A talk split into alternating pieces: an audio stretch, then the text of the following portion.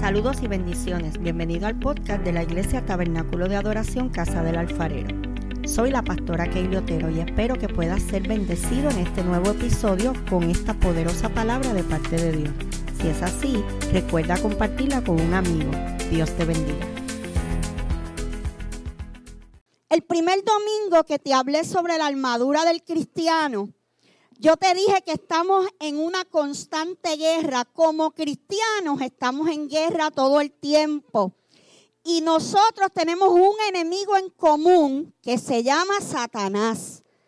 Y nosotros luchamos contra él una batalla que es espiritual. Por eso el apóstol Pablo escribe que nuestra lucha no es contra sangre y carne, o sea, no es una lucha humana, y Pablo nos dice que es contra principados, potestades, gobernadores de las tinieblas de este siglo, contra huestes espirituales de maldad en las regiones celestes.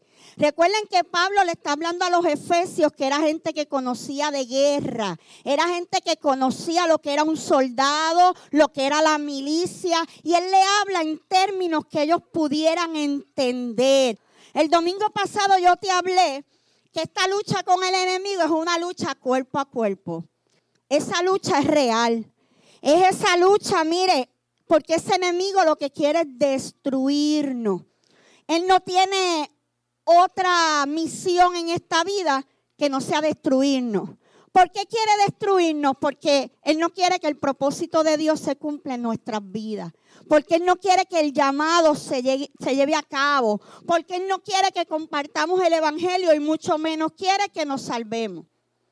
Pero es interesante recordar que la contraparte, y usted dirá, ay Dios mío, la palabra lleva, la pastora, pero la pastora lleva tantos domingos hablando del enemigo y del diablo. Hermano, yo llevo 13 años en esta iglesia hablando de Cristo, de Jesús, del Espíritu Santo, de la oración, de esas cosas lindas, pero es necesario que conozcamos nuestro enemigo y nuestro adversario. Porque si yo no sé contra qué y contra quién estoy luchando, no puedo utilizar las armas y las estrategias correctas. Y aunque usted no lo crea, nuestra lucha es constante.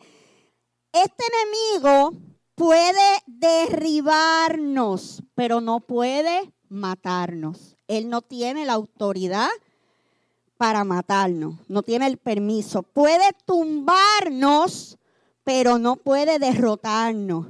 Lo que sea con lo que luchemos no es el verdadero problema. A veces nosotros vemos una lucha ahí al frente, el esposo, los hijos, en el trabajo, en la iglesia, en el vecindario, esto, la finanza, la salud, eh, las emociones. Y entonces decimos, ay, este es mi problema. Ay, mi problema son las finanzas. Ay, mi problema es el hermano. Ay, mi problema es este. Pero realmente eso con lo que luchamos no es el verdadero problema.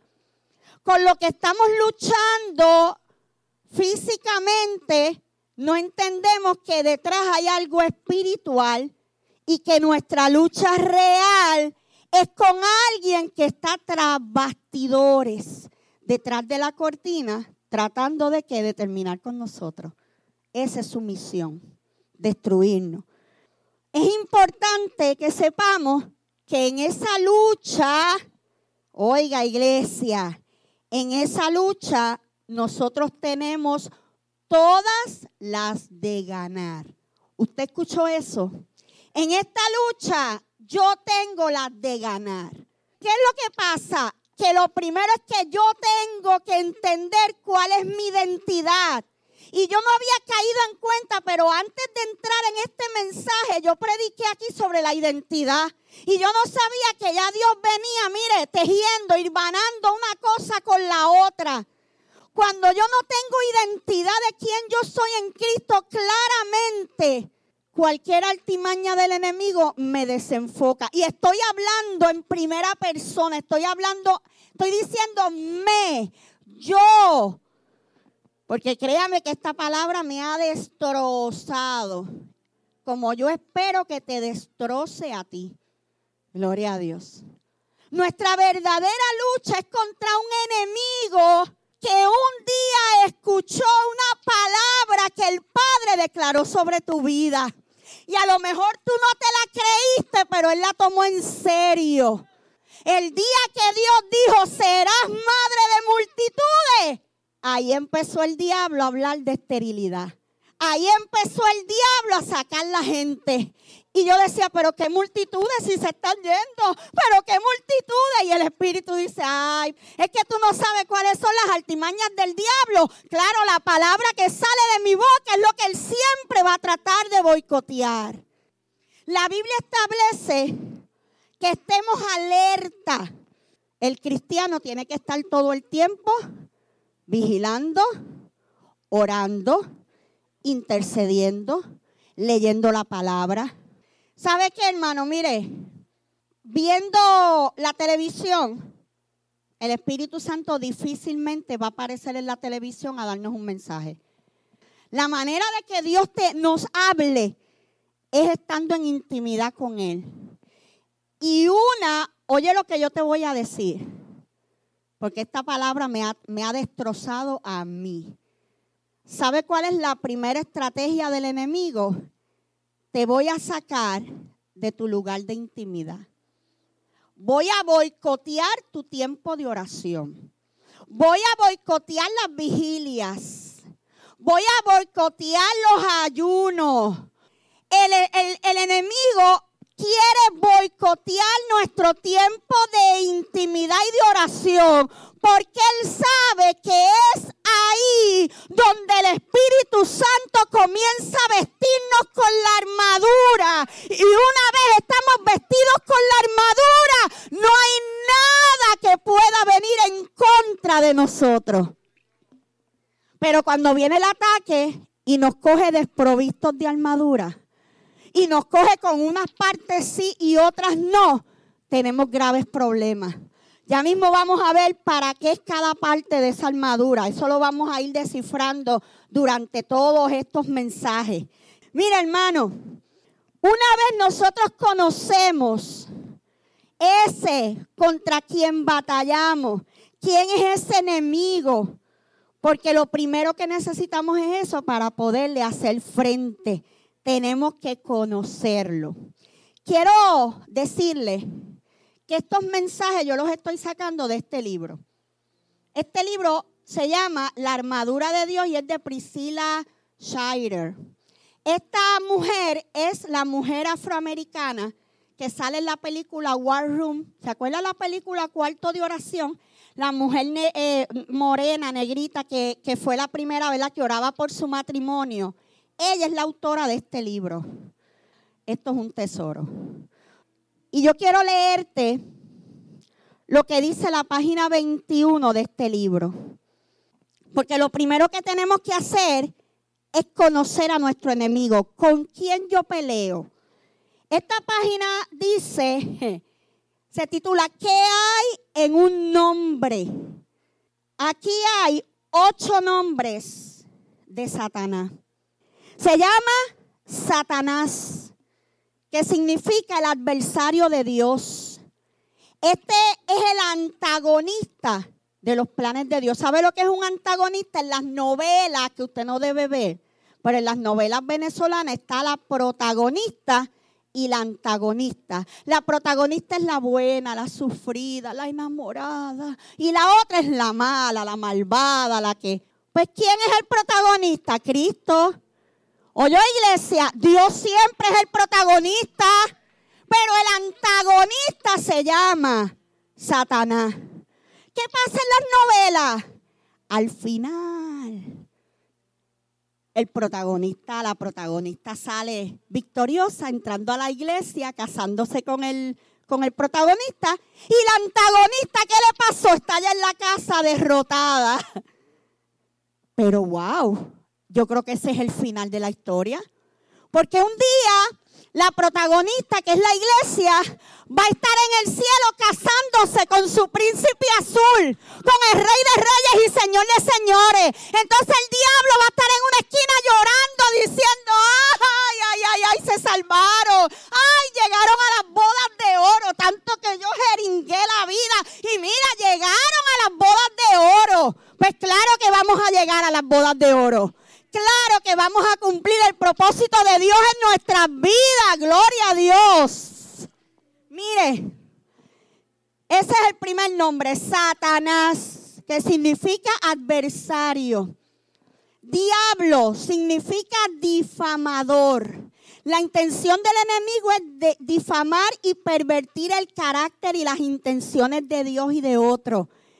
Un difamador es una persona que cambia la versión y lo pone a su manera y daña la reputación de los demás. Eso es un difamador. Y eso es lo que hace Satanás. Lucifer significa lucero de la mañana o rayo. La apariencia del enemigo es atractiva, seductora y cautivadora. Debido a esto se acerca de maneras atrayentes para tentar persuadir nuestra atención.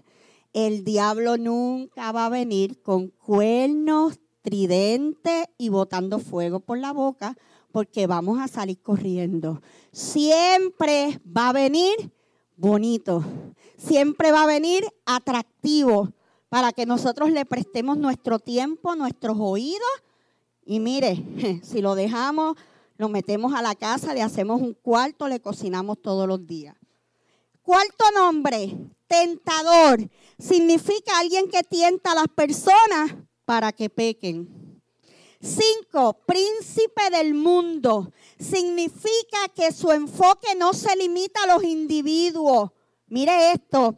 Él tiene métodos sociales y globales diseñados para descarrilar a las naciones, a los grupos étnicos del plan diseñado por Dios. Iglesia, ¿no estamos viendo esto en este tiempo? Hoy en día, mire, todas las leyes, todo, todo. El sexto nombre, príncipe de la potestad del aire. Príncipe de las tinieblas significa que el diablo no trabaja solo. Él es el líder de las potestades de las tinieblas. Acusador es el séptimo nombre. Significa alguien que condena. El enemigo busca debilitar nuestra confianza y la influencia del creyente usando la condenación y la culpa. Después que nos hace caer, después que nos hace pecar, entonces se convierte en nuestro acusador, en el que nos señala. Entonces cuando nos dejamos señalar de él, ahí es donde llega la culpa, eh, la frustración, el dolor, otra vez fallé y cometemos el grave error de escondernos, de dejar de ir a la iglesia. Y eso es precisamente lo que Él quiere. Iglesia, cuando caigamos, cuando pequemos, cuando nos equivoquemos, Abogado tenemos para el Padre a Jesucristo, nuestro redentor, el que murió en la cruz del Calvario. No te dejes engañar del enemigo. Escucha lo que te voy a decir. Siempre en Cristo hay perdón. Siempre en Cristo hay restauración. Siempre en Cristo hay segunda, tercera, cuarta, cien oportunidades.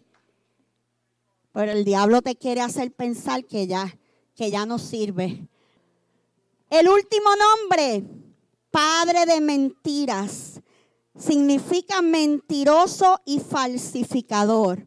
El carácter del enemigo no contiene algo de verdad ni de luz, no tiene nada de verdad. Él es un total mentiroso y un total difamador.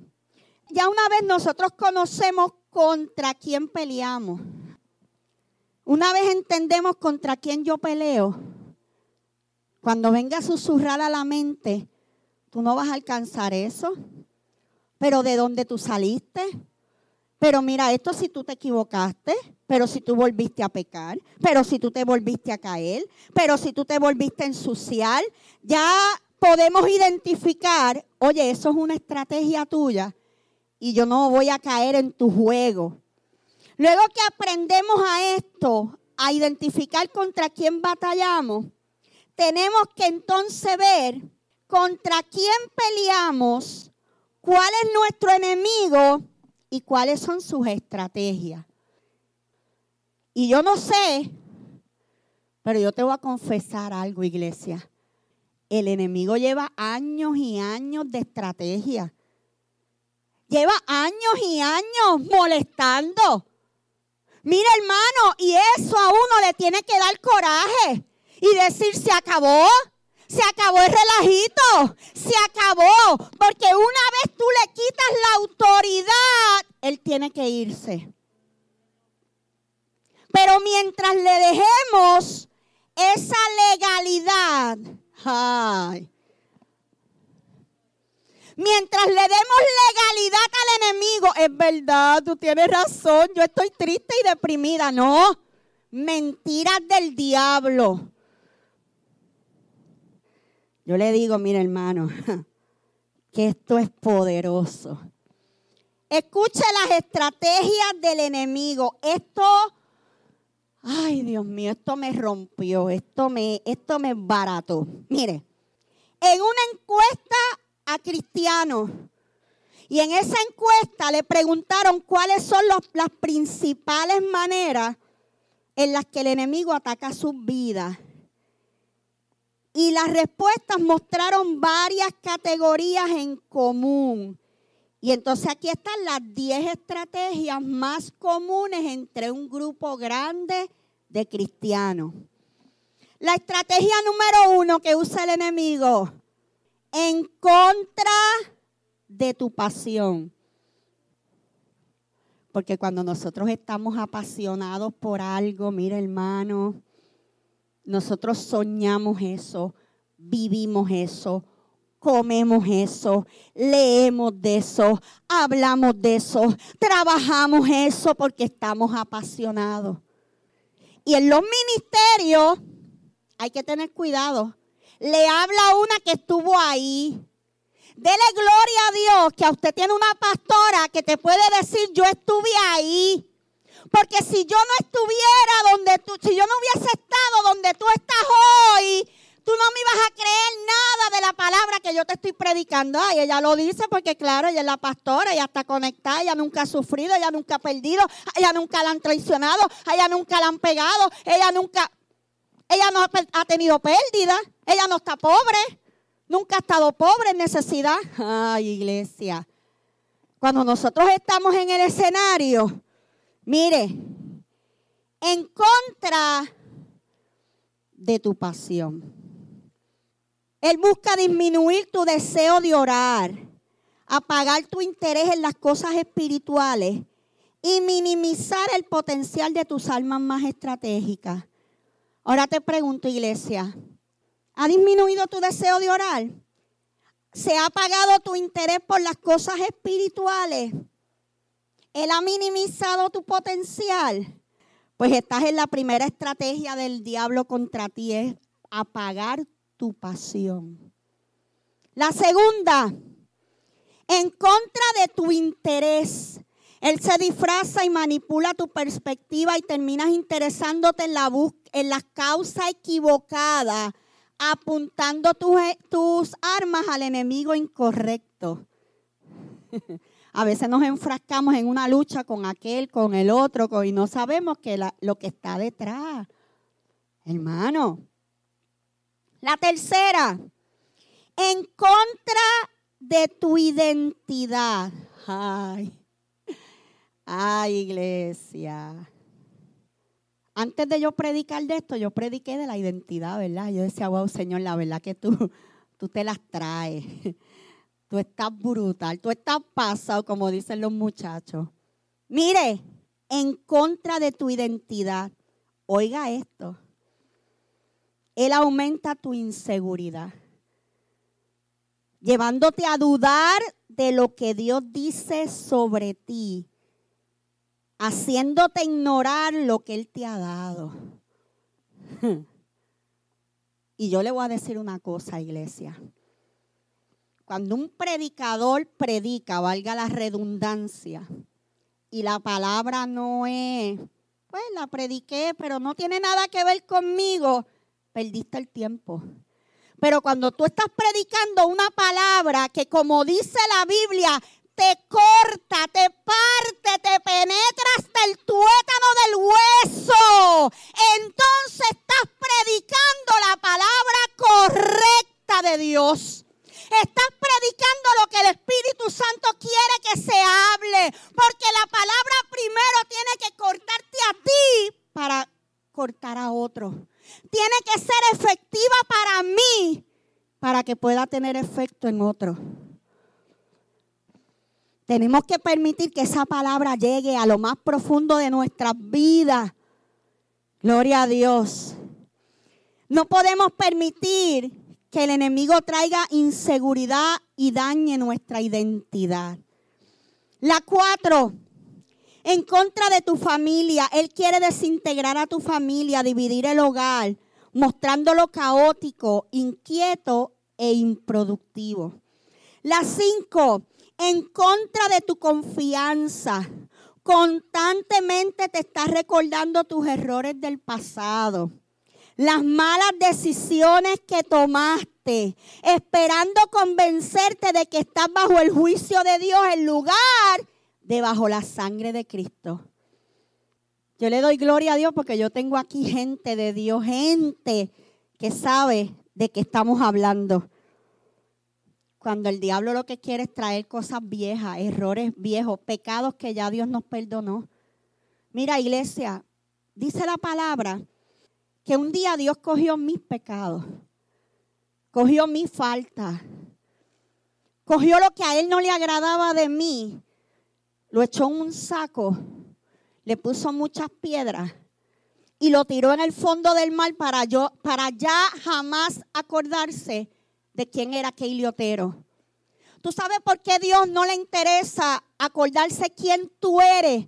Porque para Él, perdón, quién tú eras. Porque para Él es importante quién tú eres ahora. A Él no le importa quién tú eras. A Él le importa quién eres ahora. Porque lo que tú eres ahora es gracias a su misericordia. Gracias a su restauración. Poderoso es el Señor. Estrategia número 6. En contra de tu llamado. Él aumenta el miedo, la preocupación y la ansiedad hasta llegar, hasta que unas voces fuertes comiencen en tu mente, haciéndote considerar abandonar lo que Dios te dio. Mire, la estrategia 7 en contra de la pureza. Él trata de tentarte hacia algunos pecados convenciéndote que los puedes hacer sin sufrir las consecuencias, sabiendo que te van a distanciar de Dios. Todo esto tiene base bíblica. Si después es más, yo lo voy a retratar y lo voy a subir al chat de sumergido. Si usted lo quiere aprovechar y estudiar, hágalo. El enemigo va en contra de la pureza, porque sabe que sin santidad nadie verá al Señor. Estrategia 8. En contra de la quietud y la satisfacción. Él espera sobrecargar tu vida, tu horario. ¿Cuántos dicen, ay, pastores, que el día no me da? Yo quiero orar, pero yo no puedo. Cuando miro el reloj ya no me da tiempo. En lo que lavé la ropa, en lo que fui allá, en lo que salí del trabajo, en lo que me bañé. Cuando vengo a ver, ya son las 12, ya tengo sueño, no tengo tiempo. Hmm. Estrategia del diablo. Él espera sobrecargar tu vida y tu horario presionándote para que llegues a los límites constantemente y nunca dándote permiso para decir que no. Aprenda a decir que no en su tiempo de oración apague el celular. La estrategia número nueve, en contra de tu corazón. Él usa cada oportunidad que tiene para mantener las viejas heridas en tu mente. Mira hermano, este individuo llamado Satanás es experto. Cada vez que una herida se está cicatrizando, Él viene y la toca y la abre otra vez y la hace sangrar. Iglesia, no permitamos que el enemigo abra heridas que ya Cristo cerró, sanó y las echó, mire, en el pasado. Gloria a Dios, aleluya. La, la última, la 10, en contra de tus relaciones personales. Él interrumpe y desune tu círculo de amigos y tu colectivo dentro del cuerpo de Cristo. Hay un refrán que dice, divide y vencerás o ganarás. Así que la estrategia del diablo es dividir. Él sabe que una iglesia unida, él sabe que un cuerpo unido, mire, él no va a poder prevalecer.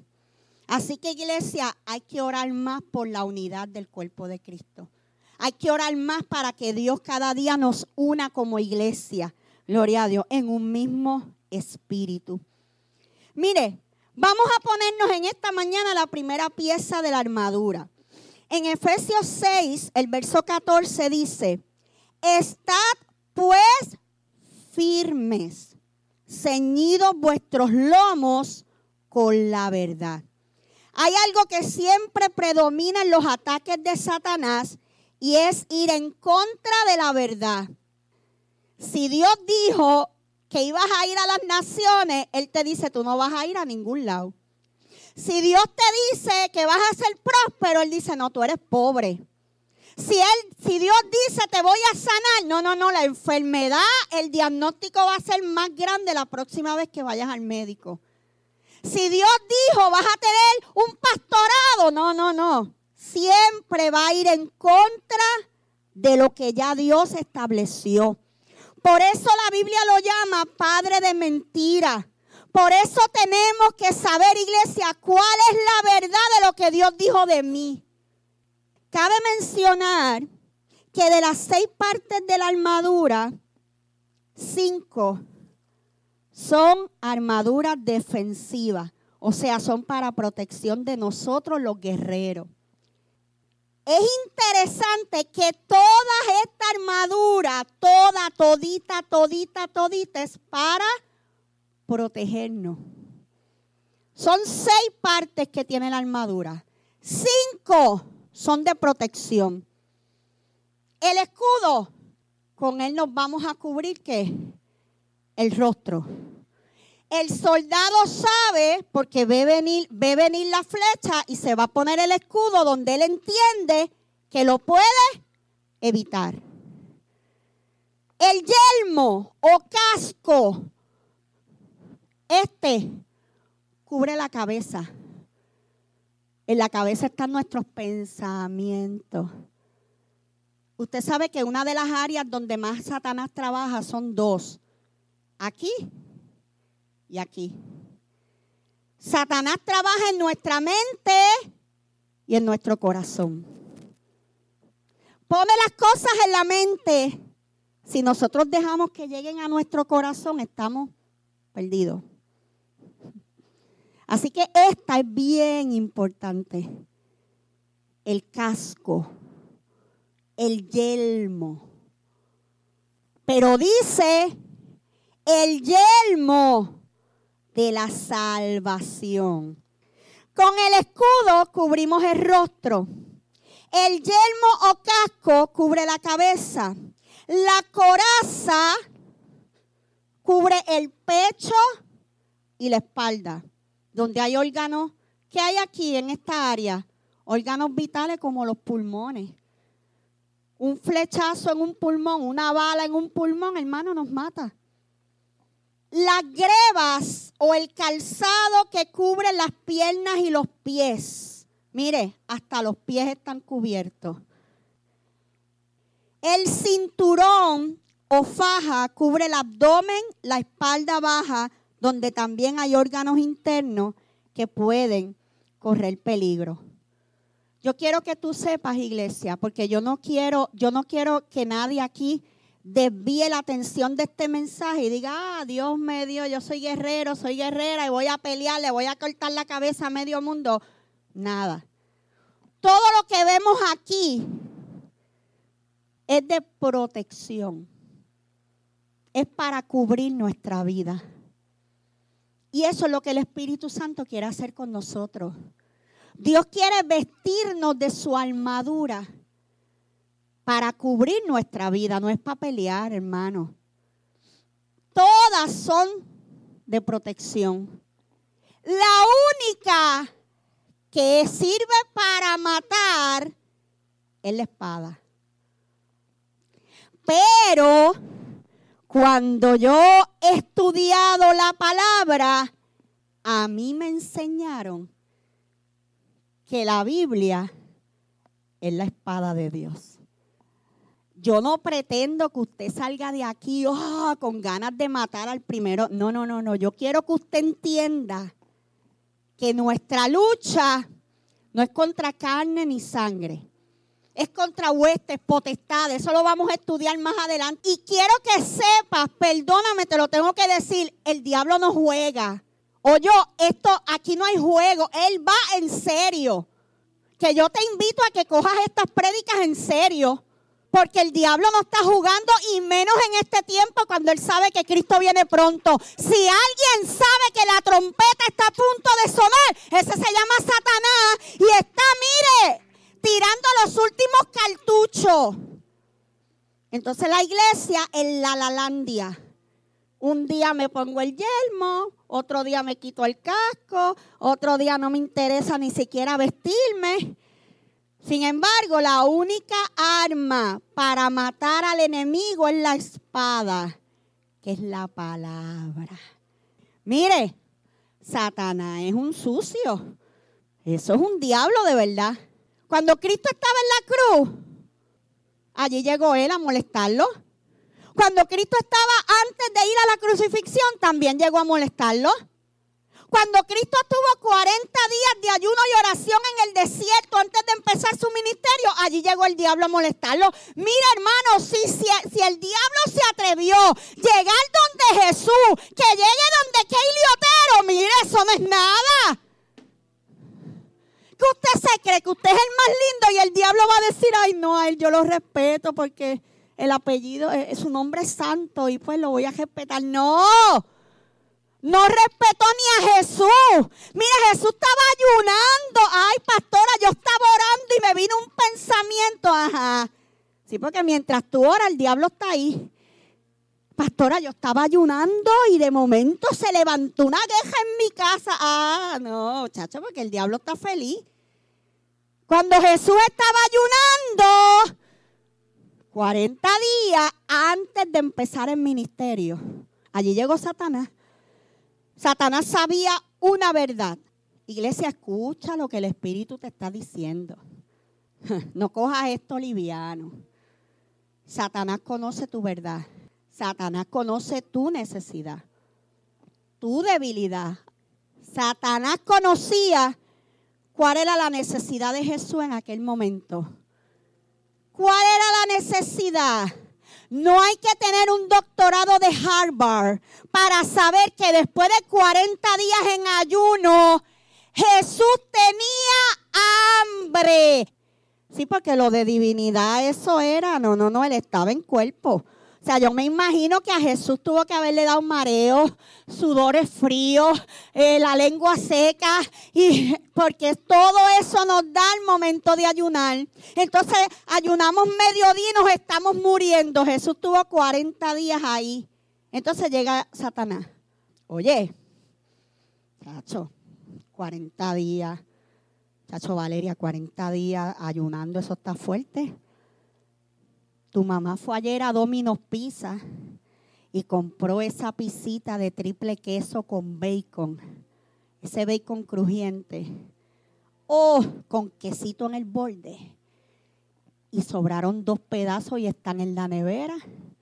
Yo tú prendo el horno, si total ya tú llevas, ya tú llevas como 38 días ayunando que, que te comas un pedazo de pizza, no es nada. Oye Jesús, si verdaderamente tú eres el Hijo de Dios, identidad. Cuando Jesús fue bautizado en las aguas, dice mi Biblia que el cielo se abrió y se oyó una voz, la voz del Padre diciendo, este es mi Hijo amado en quien yo tengo complacencia. Ahí Dios le está dando identidad de hijo. Entonces el diablo malvado viene contra tu identidad. A Dios que tú eres intercesora. Si tú no sabes ni orar. que tú vas a ser pastora. Chacho, payasa es lo que tú te debes tirar. Quédate ahí vistiéndote de muñequita para los niños. Para eso es lo que tú sirves. Entonces va donde Jesús, que tenía hambre. Y dice, oye, si verdaderamente tú eres el Hijo de Dios, dile a esas piedras que se conviertan en pan y cómetela. ¿Sabes qué? Como nosotros no somos Jesucristo, somos simples mortales, le seguimos el jueguito al enemigo. Si allí en vez de Jesucristo hubiese estado Keili Otero, yo le decía, papá, ¿qué quejas? Tú vas a ver cómo yo los convierto. Pero como no era yo, gracias, Señor. Era Jesús. Jesús le contestó con la palabra.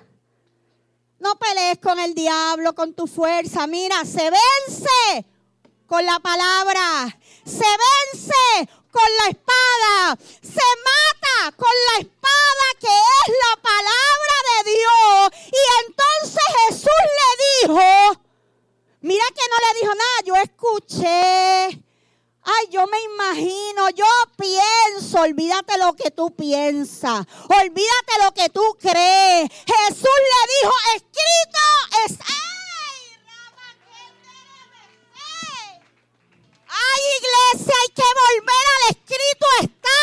Hay que volver al escrito está.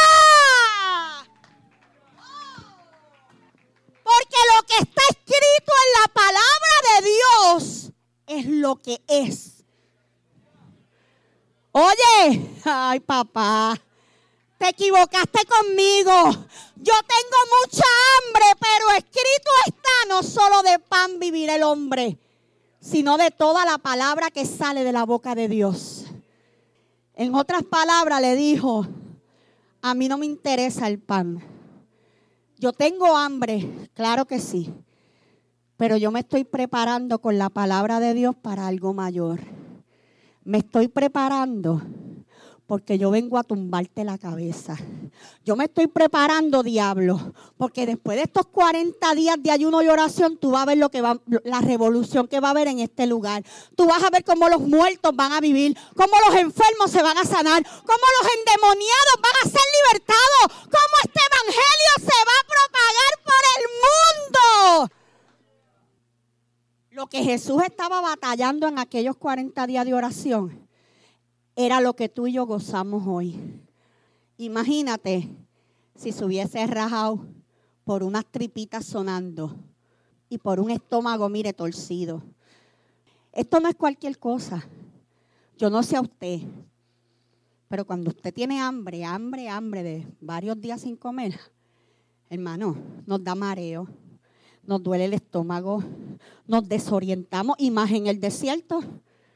Y no podemos olvidar que Jesús estaba 100% humano. Eso no lo podemos despintar. Jesús tenía hambre.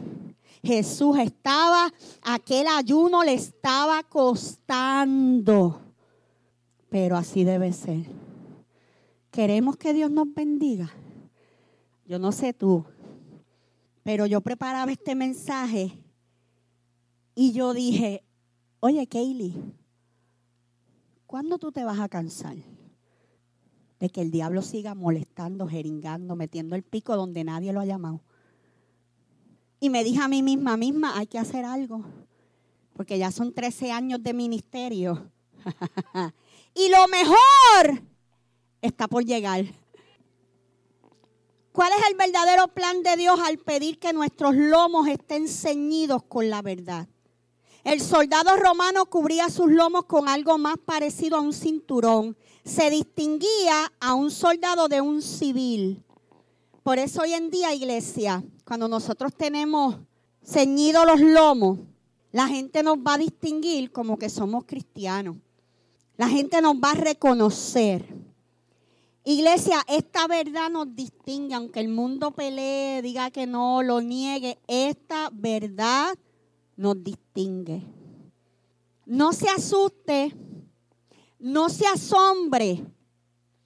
Hay muchos videos por ahí rodando de muchos apóstoles, de muchos evangelistas retorciendo la palabra.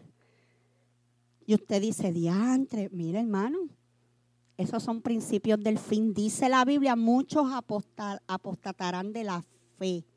Muchos cambiarán el Evangelio y cambiarán el mensaje. ¿Por qué?